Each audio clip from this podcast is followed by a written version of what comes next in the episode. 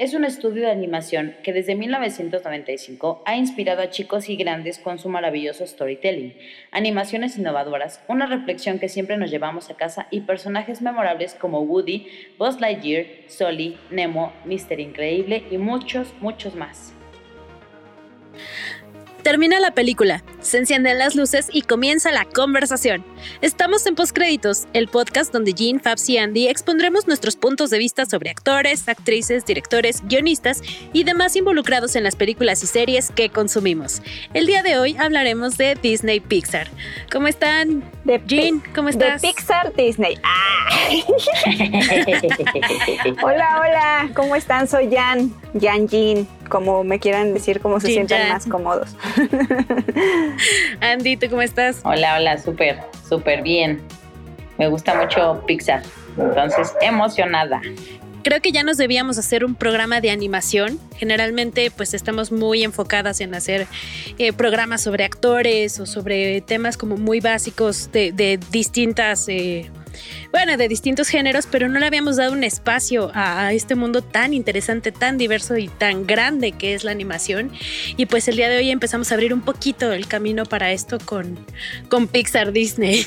Me gustó esa, ese rebautizo. Es, es, que sí, bueno, porque sabemos que el gran estudio que compró a, Pixar pues es Disney y es el gran estudio, ¿no? Pero este, pero la verdad es que también es bien cierto que quien vino a renovar esta parte de la animación y darle otra cara a los proyectos de Disney, pues fue Pixar. Le dio vida, yo digo que Pixar le dio vida a Disney, pero ya, ya platicaremos un poquito más de ello más adelante. Pues yo creo que más bien ya empezamos a platicar de eso ahorita, ¿no? Porque vamos a, platicar un poco sobre, sobre la historia, sobre la historia de, Pixar y todo esto, y vamos a prácticamente a llegar por, al tema del por qué creemos que Pixar le dio vida a Disney y pues vamos a, irnos con el inicio de una vez de dónde viene y de dónde llega y, de dónde nace Pixar. Pixar Animation Studios, para los cuates Pixar, es un estudio de, Estados Unidos de animación por computadora que pues es mundialmente conocido por películas que, que ya mencionaremos, Toy Story, Monster Inc., Cars, Valiente, Up, etcétera, etcétera, etcétera, que está situado en California y pues ahorita ya es parte de la compañía de Walt Disney.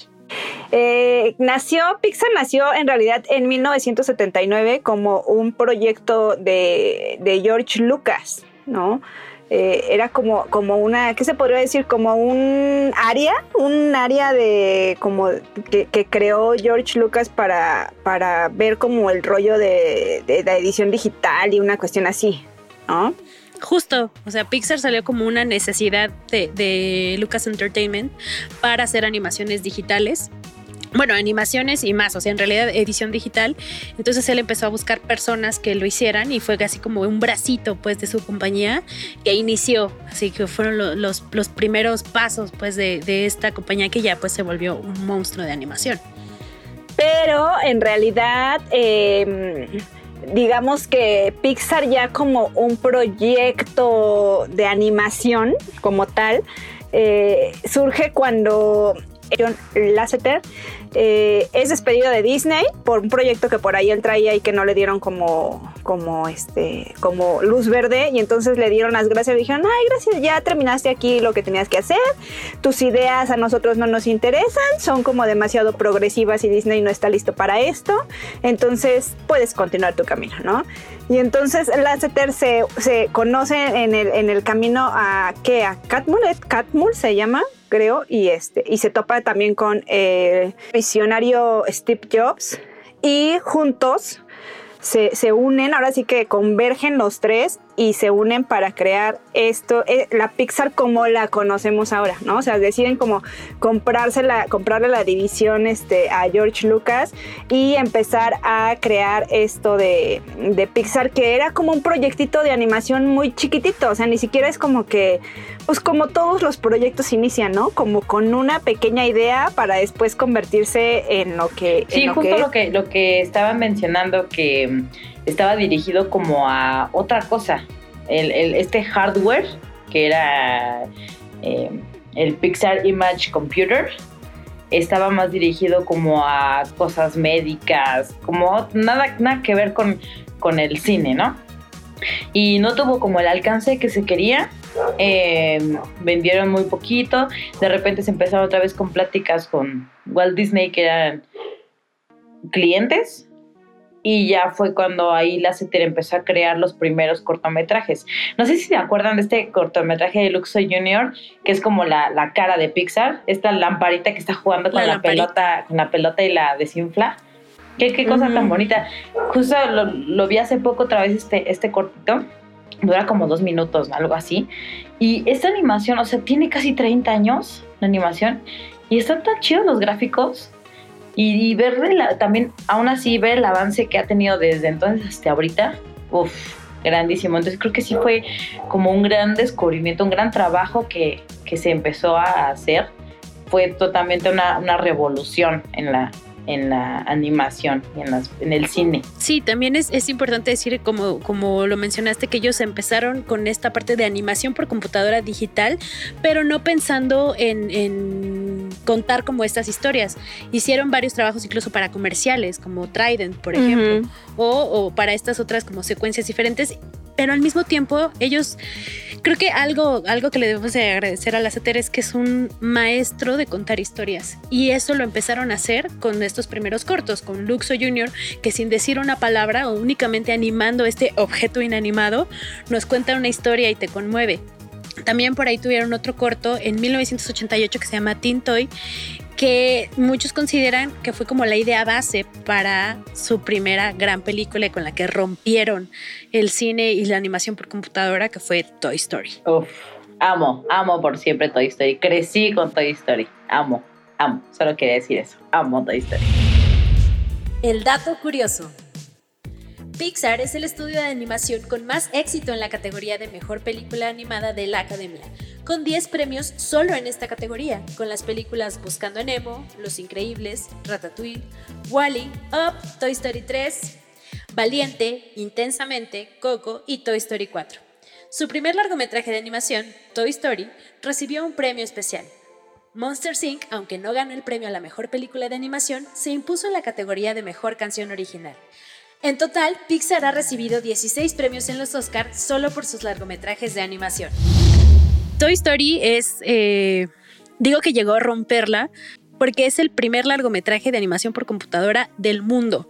O sea, fue, fueron los primeros que hicieron como esto ya a gran escala, que se estrenó en 1995 y si tú la ves, o sea, fue, fue algo que, que, llegó a sorprender a chicos y a grandes porque la animación no se había visto así de esa forma. O sea, es, estos juguetes que, que toman vida, porque pues obviamente yo creo que espero que ya la hayan visto todos los que nos escuchan. se trata de, de, estos juguetes que cobran vida cuando su dueño no los ve.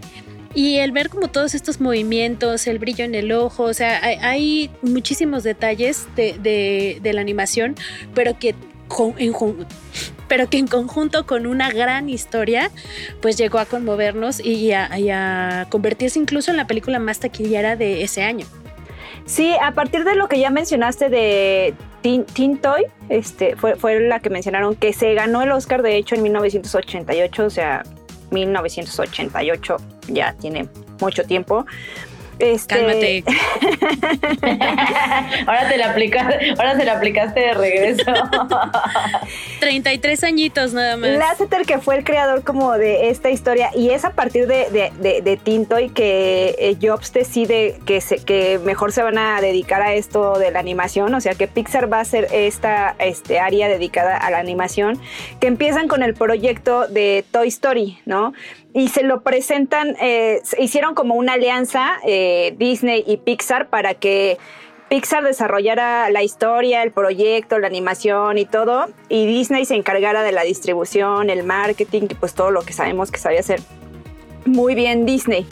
Pero de hecho lo, vemos en el documental de, una Pixar, la historia, o el, que está este, ahora en la plataforma de Disney el inicio, o, cómo se fue desarrollando la historia al inicio este, de Toy Story, era una, o sea, como que no quedó bonito, ¿no? De hecho, en la primera presentación que se hizo a los directivos de, Disney, así como que, híjole, no tenía como tanto, tanta forma ni tanto sentido ni nada, ¿no? Y de hecho, Lasseter tuvo que regresar de sus vacaciones para meter como orden y así literal en un corto periodo de tiempo terminaron, rediseñaron todo, rediseñaron toda la historia, rediseñaron como toda la, este, la estructura de la película y salió este hitazo, ¿no? Que fue la verdad de un parteaguas en la cuestión de la animación estadounidense porque pues sí, te vino a contar una historia muy distinta, con una cuestión ya como de un mensaje muy particular, ¿no? Este rollo de, la amistad. Y aparte que no dejó de lado como la característica principal de Disney, que era el tema de la, de la música y de las canciones en las películas, ¿no? Porque antes las películas de Disney se basaban en eso, en las canciones que se cantaban a lo largo de las historias y todo esto. Y, y creo que el gran acierto de Toy Story fue eso, como mezclar la historia, una historia como de amistad, de, de los nuevos caminos, de, este, de darte la oportunidad de conocer al otro y este rollo de, la, de, la, de, las canciones, que aparte la canción también es icónica, ¿no? El, el, de soy, soy tu amigo fiel o este, yo soy tu amigo fiel, así de, ¡pum! Fue como un trancazo para el año de 1995, hace ya también bastantes, bastantes añitos. Y creo que también otro impacto, importante fue que te da esta parte a nosotros como espectadores como la parte nostálgica o esta, esta relación que tienes con tus juguetes, porque pues yo la vi, esta película ya la vi cuando era niña. Entonces, o sea, creas como una relación, como un vínculo con tus juguetes, porque a pesar de que sabes que no tienen vida, pues, no sé, esta película creo que te da esa, ese como suspiro bonito de que dices, hay algo más. ¿no? Y que también, aparte de eso, también te da el mensaje, aparte de la amistad, te da el mensaje de que pues cuida tus juguetes, ¿no? Sobre todo, también como niño, pues cuida tus juguetes porque, porque les duele.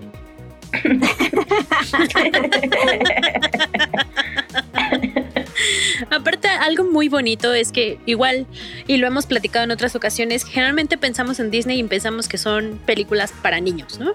Y sí, o sea, está marketeada para ese público, pero Toy Story eh, también llegó como con este parteaguas que le gustó a chicos y a grandes. O sea, no es una película que tú digas enteramente infantil porque para los niños tiene su mensaje, pero para los grandes también. Incluso yo recuerdo que a mi papá le gustó muchísimo Toy Story y él pues obviamente ya era un señor grande cuando, bueno, no tan grande, cuando se estrenó esta película. 20 años menos, de, menos de los que tiene ahorita, entonces tampoco era tan grande. no, no, no, no era tan grande, pero bueno, digamos ya era un señor casado y con como, hijas. Como somos nosotras ya casi señoras. como nosotras ya somos señoras. yo la sigo viendo y la y como señora yo sigo disfrutando. Yo sigo disfrutando Toy Story también. Y pues decir que esta película recaudó más de 361 millones en todo el mundo, millones de dólares en todo el mundo. Obtuvo nominaciones a premios Oscar y todo. Entonces, esto hizo que se alargara la colaboración entre Disney y Pixar y pues se acordaron la producción de otras películas aparte de, la secuela que fue Toy Story 2 que también fue el otro boom, ¿eh? creo que Toy Story 2 fue también dentro de las 10 películas más exitosas del, del año 99. Algo, algo importante que decir y lo que platicábamos al principio, que, que, Pixar le vino a dar como un soplo de vida nuevamente a Disney, era que a Disney ya se le estaban acabando las ideas por ahí por esos años.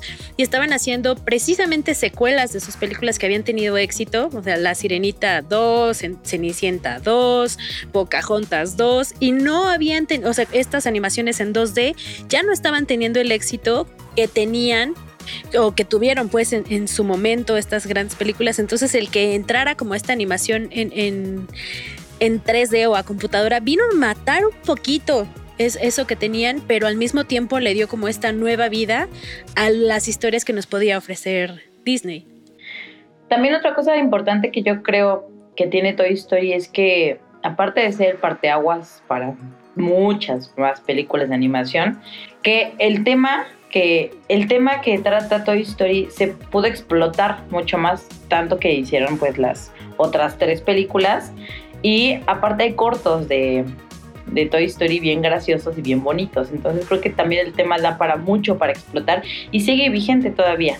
Yo digo que la cuarta ya era innecesaria. Sí, pero exacto, yo también coincido. O sea, sí se daba para explotar, pero creo que ya llega un momento en el que dices, es enough déjala morir dignamente, porque yo también creo que la cuarta película no, o sea, me gustó, pero no tenía nada que ver ya con la tercera y este gran, gran, gran, gran momento de este de que se van a morir los, los, juguetes y que inevitablemente te sacaba la lagrimita, ¿no? Así de este rollo de, del reforzamiento de la amistad y toda esta cuestión.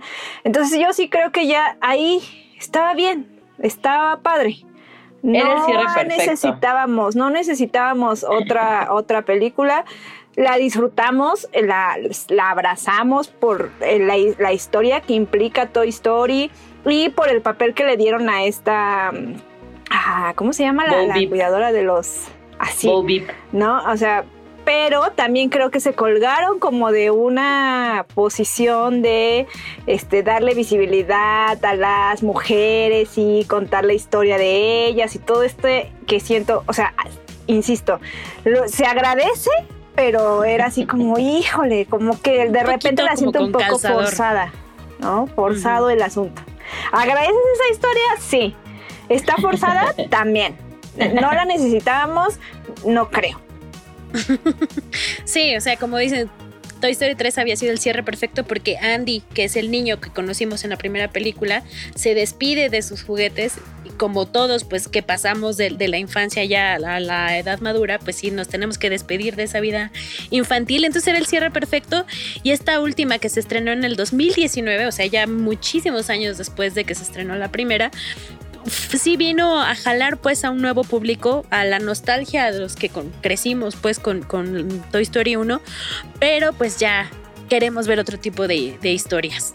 Pues hablando de otro tipo de historias, después vendría en el 2001 Monsters Inc., que también, este, también vino a revolucionar mucho, sobre todo en el aspecto de las texturas de la animación, ¿no? Porque ver los cabellitos, los pelitos de, de Soli, ver cómo se movía con el viento y cositas así, es así de wow, ¿no?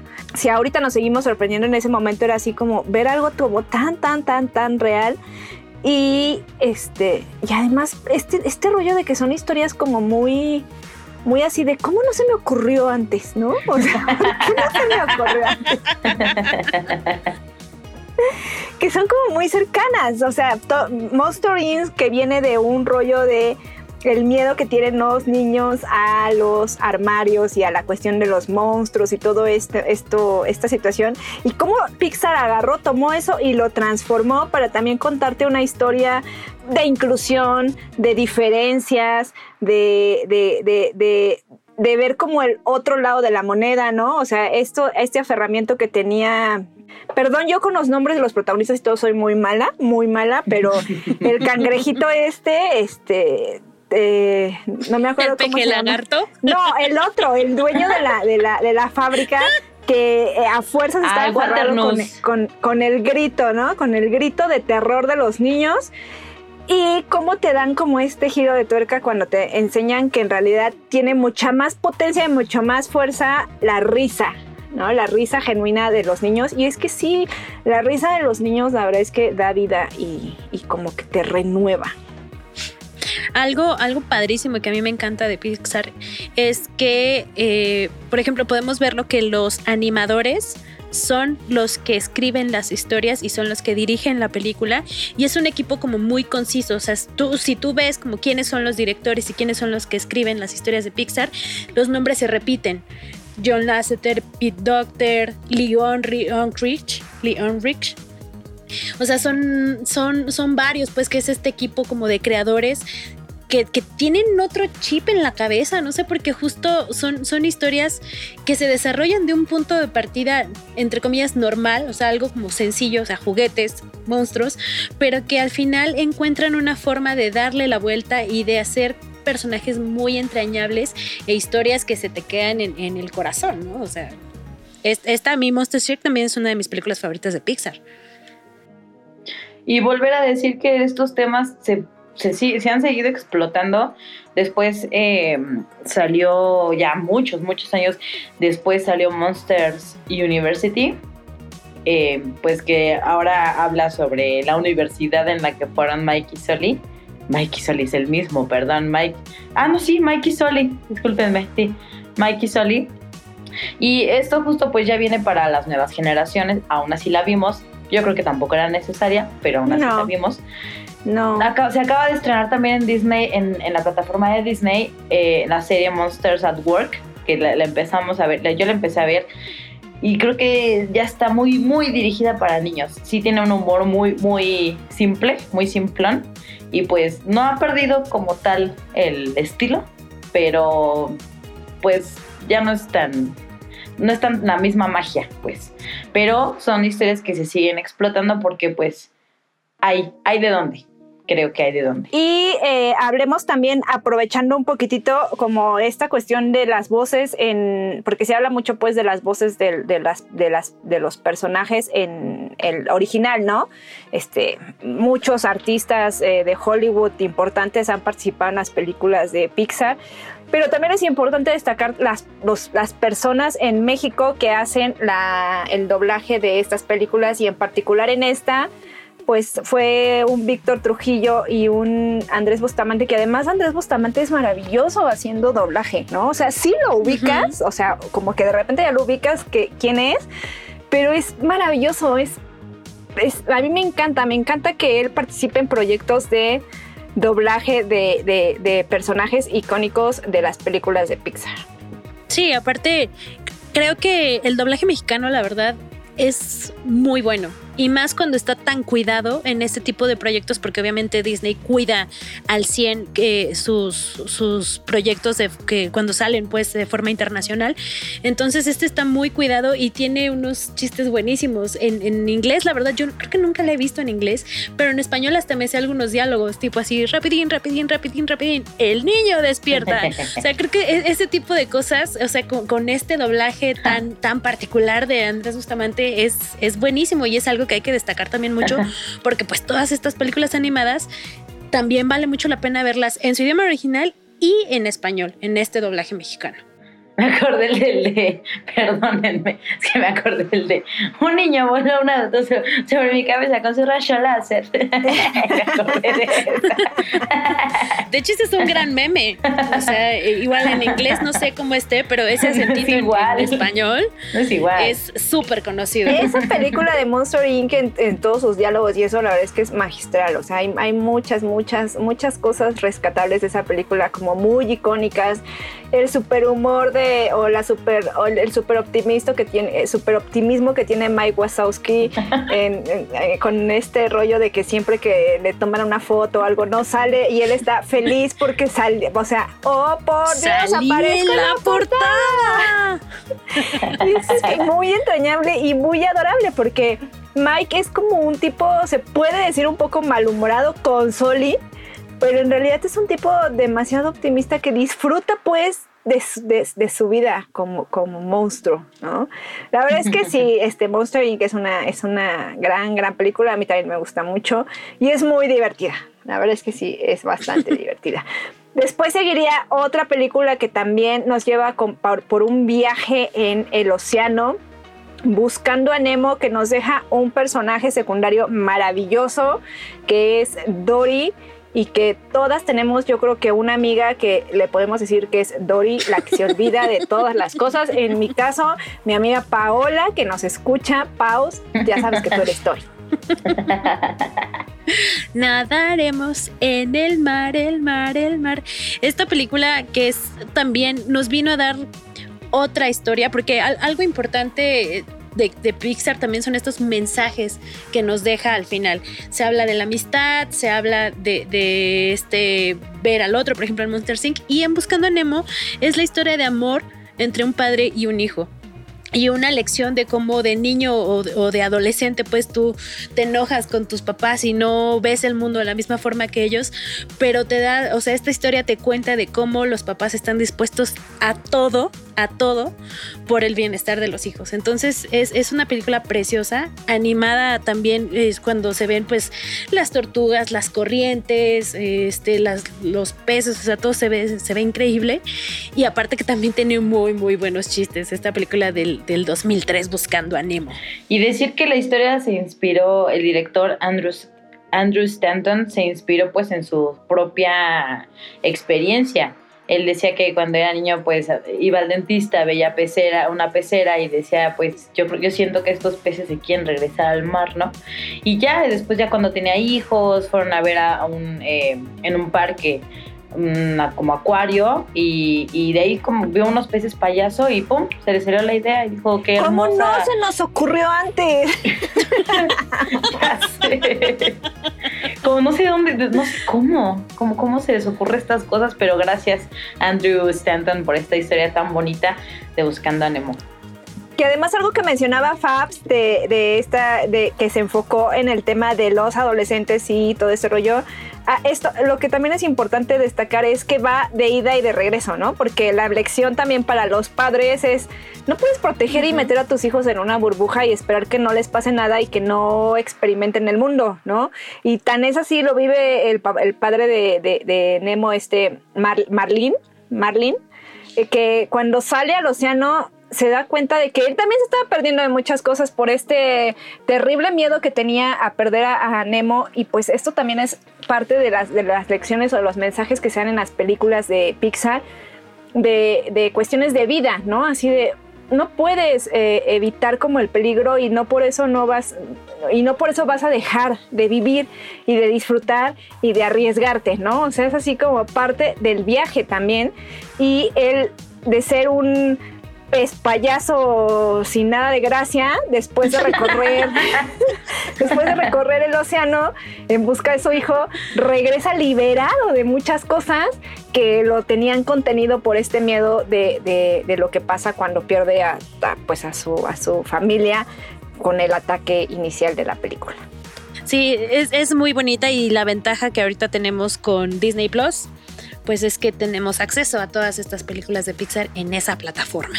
Creo que también es importante hacer énfasis en, justo lo que mencionaba Fabs hace ratito, que los animadores son quienes desarrollan la historia, quienes dirigen, etcétera.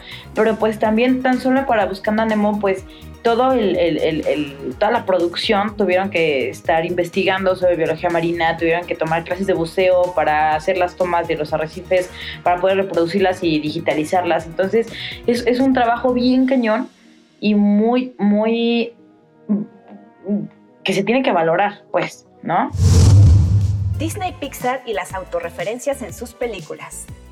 Disney Pixar se ha caracterizado por poner autorreferencias de sus películas pero una práctica muy particular es que en algunos de sus proyectos han hecho pequeños guiños a lo que serán sus próximos estrenos. En Up, que se estrenó en el 2009, aparecía Lotso habitación de una niña que enfocan cuando iniciaba el vuelo de la casa de Carl.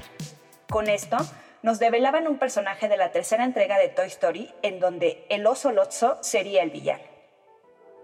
En Monster Inc., estrenada en 2001, Boo le regala un peluche de Nemo a Soli, cuando le enseña su habitación, mostrándonos al personaje protagonista de la siguiente entrega de Pixar, Buscando a Nemo del 2003.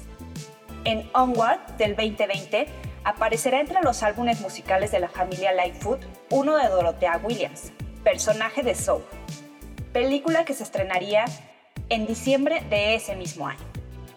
Finalmente, en Soul, cuando Joe, el protagonista, va caminando por la calle, se puede ver en un cartel de una agencia de viajes uno de Porto Rosso, y en la parte inferior se lee Vuela por Aerolíneas Luca, develando así el título de la siguiente entrega de Pixar, estrenada hace un par de meses en la plataforma de Disney Plus. Vienen las últimas etapas, hablemos del 2017 y por qué concierne a México, que es algo que también una característica que también tiene Pixar, ¿no? Que va como este generando historias a partir ya ya no ahora ya no solo como de entornos como el agua y como y así, ¿no? Este con bichos pues este con los insectos y sino que ahora va generando a partir de las eh, diferentes regiones del mundo. Y con Ratatouille se fueron a París. Exacto, en el 2017 eh, tocó a México con esta maravillosa película de Coco que cómo nos sacó las lágrimas a todos los que los que la vimos. Bueno, a mi madre curiosamente yo creí que se iba a poner un mar de llanto y no. Este, no sé, siento que no conectó y tendría que haber conectado, pero bueno, este X.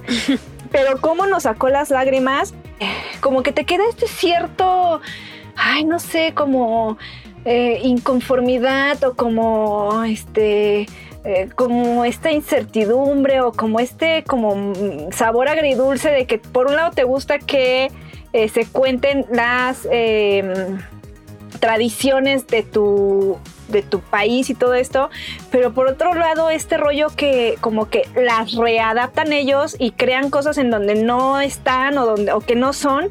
Sí, al final uno que vive pues en sus tradiciones y así y que las conoces, sí te quedas así como, híjole, este, no me encantó cómo hiciste este rollo del el paso, ¿no? O el o cómo manejas como cómo es en el otro lado, no sé como todas estas cuestiones, pero que al final pues se tienen que aterrizar, ¿no?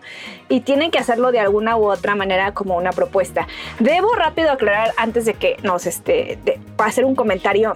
Tristemente había gente de nuestro país que no conocía a, fondo o no conocía bien la tradición del Día de Muertos, ¿no? Que eso es algo como también triste. Está, están de repente tan casados con las tradiciones de otros países que de repente desconoces tus propias tradiciones. Y Coco vino a enseñarles por qué una ofrenda, el por qué, el significado de, que, de ese día. Y la verdad es que sí fue así como impactante de decir, ¿en qué país estabas viviendo? ¿No? Que, que mejor vino Pixar a decirte cómo es la tradición del Día de Muertos. Platiquemos sobre Coco. Esta película que narra la historia de un niño que se llama Miguel, que vive en un pueblito de aquí de México y que está obsesionado con la música, pero que por algo, o sea, él no sabe, su familia, en su familia está prohibida la música. Entonces él, en su afán de, tocar y de ser cantante, pasa algo que, que de repente llega al mundo de los muertos, siendo él vivo. Y justo lo que decías de esta parte, como yo lo sentí un poquito un poquito, entre comillas, apropiación cultural, donde pues estas personas, estos animadores, Leon Rich, que fue el que, el que lo hizo, eh, nos dan su versión de cómo es este paso eh, hacia el mundo de los muertos, que es literal como una, este, la oficina de migración gringa. O sea, tú cuando vas al aeropuerto es exactamente lo mismo, te pasan tu visa y todo, pero la forma en que le dan vida a este lugar de Día de Muertos con todos estos colores, eh, por ejemplo, de la flor de cempasúchil, esto como tan neón, que sí es como lo tradicional mexicano es, es, una mezcla muy interesante de, pues estas dos como culturas, ¿no? O sea, la visión gringa y la cultura mexicana. Y entonces es, eh, bueno, ya después este niño pues tiene que regresar al mundo de los vivos y ahí se desarrolla la historia. Pero sí, como dices, es, es una película que te saca la lágrima hasta el final. Yo me acuerdo que jamás, jamás había llorado tanto eh, por una película animada como con como lloré con Coco, pero eh, y que también se, siente bonito ver como esta, esta tradición de Día de Muertos, aunque no es al 100, se siente bonito verla animada y que además, además contamos con la voz de Gael García en esta película, tanto en inglés como en español. A mí, a mí también me gustó muchísimo. Creo que también era una película que no, que no se había visto como tal. ¿Por qué no se nos ocurrió? ¿Por qué, no se nos ocurrió? Ah, ah, ahí les va, ah, ahí les va. Eh, tristemente también la animación en México no, la animación, sí, la animación en México no es muy valorada, por así decirlo. No, no llega, no es taquillera, no llega así a grandes a grandes espacios. Y justo antes de, que se estrenara Coco había en producción una película que se llama Día de Muertos de animación mexicana. Esta película, bueno, dicen lo, el director, etcétera, que fue, fue un trabajo de años, que se tardaron mucho, que también, y que también les costó bastante en esta cuestión de animación, porque pues no es lo mismo, obviamente, ¿no? Eh, animación de Pixar y lo que se trabaje acá, no lo sé completamente, pero pues supongo que es más complicado. Entonces, creo que sí fue un poquito triste que tuvieron que aplazar eh, el estreno de la película Día de Muertos justamente por Coco y que a cuando se estrenó pues no tuvo como esa... No le fue bien. Ese nivel de audiencia que se esperaba. Exactamente. Entonces, sí, Coco es muy bonita, muy, muy bonita, pero creo que tal vez em, a mí nada más me dolió eso un poquito en el cora, ¿no? Que haya sido hecha en, en Estados Unidos por personas que no son mexicanas y que cuenten una historia mexicana. Es lo único que sí me dolió un poquito, pero la verdad la película está muy bonita. Eso sí no lo vamos a negar. Sí, que además sobreexplotan un poquito el tema como de lo mexicano. O sea, no todas las mexicanas andamos con trenzas, no todos andamos con sombrero, no a todos nos gusta el mariachi. Y son como estos... Eh, clichés un poco, que también por e-, eso sí llegó a molestar a, algunas personas en la película, ¿no? Que estaba basada como en esto como muy folclórico, que fue lo que vio el director cuando vino aquí a México, que visitó Oaxaca. Entonces eh, se quedó como con esa idea y es lo que se ve reflejado en la película que si bien sí es muy bonito y todo, pero pues no, no es tal cual la esencia de México.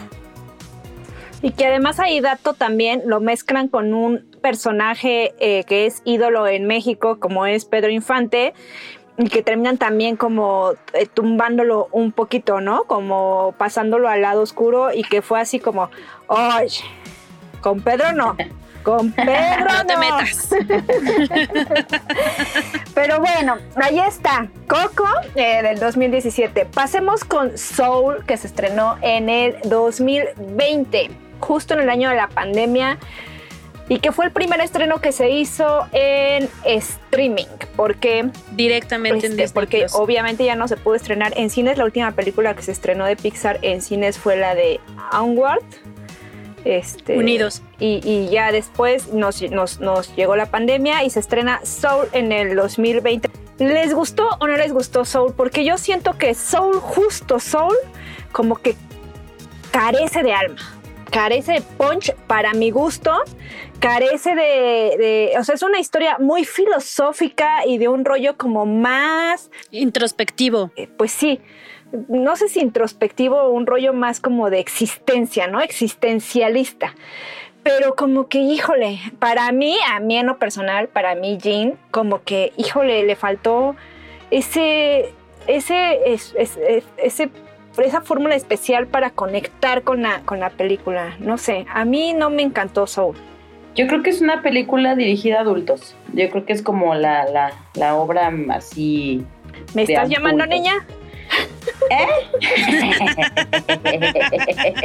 no, o sea, pero me refiero a que a lo mejor esperábamos, pues, como por lo que sabemos de Pixar, a lo mejor esperábamos como algo más como dices, como de chispa, como más, no sé. Pero es que es eso, siento que no terminan de cuajar el rollo existencial y al final se toman como esta cuestión de, bueno, vamos a darle una oportunidad. No, así de, no, chavo, o sea, tu, tu, tu momento ya fue. Aprendiste después de tu momento, lo capitalizaste, lo, lo que sea. O sea, este rollo de, bueno, pero te vamos a dar una segunda oportunidad. Siento que ahí fue donde, híjole, tuvo como el gran momento Pixar de decir, de pasar como y trascender en un rollo de una película que es como para adultos y regresó como este rollo eh, un poco como de mensaje infantil de, bueno, está bien, te portaste bien y tienes una estrellita. O sea, al final reflexionaste y lo, hiciste y todo, ten tu estrellita. Segunda oportunidad. Y, Digo, para quienes no la han visto, eh, Soul se trata de un maestro de música que está un poquito desencantado con, su vida y se le presenta una gran oportunidad de, ser un Sí, como muchos adultos. Exacto. Y en, algún momento se le presenta una oportunidad como de hacer este gran cambio y muere. Y al momento de morir, él hace una especie de trampa que lo lleva a quedar atrapado en una especie de limbo con otras almas. Y ahí conoce a un alma que lleva muchísimo tiempo que no ha podido encontrar un cuerpo para la tierra. Y pues esta alma le da distintas lecciones, que es lo que dices ya al final, pues le ponen su estrellita en la frente. Pete Doctor, que fue el director de esta película, la describe como una exploración, o sea, de, uno como viviendo la vida, en qué debes centrarte, qué es lo que va a ser realmente importante y, cómo vas a darte cuenta de que sí fue digno. Estos grandes momentos, estas grandes oportunidades o la vida en sí misma, la vida diaria. Entonces, eh, en ese sentido sí tiene como esta lección Pixar, pero yo estoy de acuerdo contigo que, es como la película un poquito más desalmada, o sea, no es tan, perdón, no es tan entrañable como las demás, no, no te dan ganas así como decir, ay, quiero ver Soul hoy, como Toy Story o, o Coco, por ejemplo, que aunque me haga berrear, la vuelvo a ver. Soul no, no clavó tanto, pues, o no, no, no se quedó como tan tan en los corazones de los, de, los demás. Y teniendo esta exploración tan importante que mencionas, ¿no? Porque creo que era un, es un mensaje muy, muy importante. De repente ya nos hemos vuelto como demasiado autómatas persiguiendo sueños que te has creado en tu cabeza y que crees que al conquistar ese sueño vas a encontrar la felicidad absoluta y la felicidad que tanto habías estado como buscando, ¿no? Y que te está guardando ahí. Y lo que te plantea la película precisamente es así de, es que esto no se trata de perseguir el gran, de alcanzar el gran sueño, sino de vivir a partir de, querer lograr ese sueño, pero todo el camino, todo el camino también tienes que disfrutar, este, valorar, eh, jalar como lo importante. Ahora sí que no es, lo importante no es el fin, no es el destino, sino el viaje, ¿no? Y ese es el mensaje que quería o que, que más o menos lanza Soul, pero en la narrativa se queda como, órale, pues sí, o sea, el mensaje está ahí y se entiende y uno como adulto lo, lo, lo, entiende, ¿no? Pero no logra como hacer este, este, no sé, algo ahí, algo ahí le faltó y no puedo especificar exactamente qué es. Sí, creo que, y creo que muchas películas de Pixar lo que tienen es que te sacan la lágrima al final, o casi al final. Y creo que esta no, nada más, más, más bien nos quedamos como intentando comprender todo, el por qué. ¿No? Sí, sí fue una película diferente. La disfrutamos, más o menos sí. No pasamos más rato, pero, pero, pero, sí, pero a lo mejor sí se les fue un poquito ahí de las manos, no sé. ¿Qué opinan? Sí, la verdad sí coincido, coincido contigo. Digo, Ahí como siempre les dejamos nuestra opinión, ustedes decidirán si la ven o no, pero algo que sí me gustaría mencionar es que la música, o sea, algo, algo que decíamos es que la música para Pixar es muy importante y nos han dado composiciones bellísimas que se han ganado Oscar como, a Mejor Composición como Randy Newman con Toy Story, Michael Giacchino con Up. Pero en esta ocasión, la música original de Soul la hizo Trent Reznor y Atticus Ross, que son parte del grupo de Nine Inch Nails. Entonces, en ese sentido, sí intentaron hacer algo diferente. O sea, también quizá sea eso, que quisieron, quisieron salirse pues del camino que tenían y quizá no, no cuajó pues al 100, pero sí tiene momentos eh, destacables, pues es una, es una historia linda. Recomendable, sí, véanla, sí y quédense con su, con su propia opinión de si conectan o no, porque como lo hemos dicho, hay veces que conectas y hay veces que no conectas. A lo mejor quien nos escucha y la ve y, va a decir, no manches, es la mejor película que he visto de Pixar porque conecté mucho y está bien. No, no es este, no, aquí no se va nunca a criticar lo que les guste al otro. Nosotros en particular, yo personalmente no conecté tanto. Es bonita la película, es recomendable, me gusta el mensaje que da, pero siento que al final tuvo que haber eh, cerrado de otra manera. Pero bueno, ya está. Soul. Vámonos con el último estreno que se ha dado justamente también en streaming. ¿Esta no estuvo en las salas de cine o sí?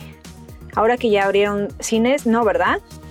Se estrenó. Sí, también fue simultáneo, según. Ah, no, no, pasó directamente a streaming. Sí, este, que es una lástima porque si la hubieran puesto unos días en, el cine, este, quien la pudiera ver en el cine hubiera estado padre. Eh, Luca, que lo que habíamos hablado como de regiones, Luca se va a. está bien bonita, Luca. a mí esta, esta me gustó más, por ejemplo, a mí me gustó más Luca que Soul. Este estreno recién salido del horno que eh, está dirigida por Enrico Casarosa, que es, italiano, él también la, él escribió esta historia y que la basó en, un poco en, su vida, en la infancia, que se trata de un monstruo marino que, que tiene curiosidad pues por ver qué hay más allá como de su vida diaria y conoce a otro monstruo marino que es como más rebeldón y le enseña esta otra parte que hay de la vida fuera del agua por ahí también hay muchos, eh, un poco de enredos porque ellos eh, viven como humanos en un pueblo que odia a los monstruos marinos, entonces tienen que andar ocultando, tienen que evitar este, que los mojen y todo, entonces tiene ahí bastantes enredos y es una película eh, pues que te desarrolla esta parte de la amistad adolescente, de la amistad entre, entre dos niños y cómo pues ahí con diferentes obstáculos que, pasan en, la película, siguen, o sea, la amistad pues igual lo supera todo. Entonces es una película preciosa, a mí me gustó mucho que pone sobre la mesa nuevamente estos temas como de inclusión, ¿no? De, de, tolerancia, de entender que el otro también tiene derecho y que puedes tener como estos prejuicios a partir de toda una tradición, de, en este caso del pueblo, contra los monstruos marinos, si lo pasamos a la vida, pues contra otras muchas este, eh, razas y, este, y preferencias sexuales y en fin, lo que pasa en el mundo, ¿no? Aquí específicamente este rollo de la este, inclusión y del entender que pues no porque sean monstruos marinos son malos, ¿no? O van a venir a, este, a quitarte o tienes que atacarlos o todo lo que te han pues, este, dicho desde, desde niño. Y la verdad es que sí, está bien bonita porque plantea esta cuestión de la amistad eh, entre hombres que también es un tema que ahí se plantea, ¿no? Porque hay muchos que dicen, eh, eh, Luca es una película de, que, ya pone sobre la mesa el tema de la, de, la cuestión homosexual desde chavitos. Y la verdad es que a mí siempre me ha causado como este rollo, o sea, no porque no quiera darle historias a los homosexuales o a la comunidad gay, historias de este tipo, no, sino porque, porque siempre cuando hay una amistad entre mujer y mujer, como bien cercana, eh, es como más entendible y entiendes que es como este rollo de amistad de hermandad y todo esto que se desarrolla, ¿no? Pero cuando hay una amistad así de cercana y de, y de que a veces hasta también es como de generar celos y eso, luego, luego lo trasladan como a este aspecto de, ah, es que son gays, ¿no? Sin, sin decir que no lo son. O sea, la película no lo plantea ni sí ni no.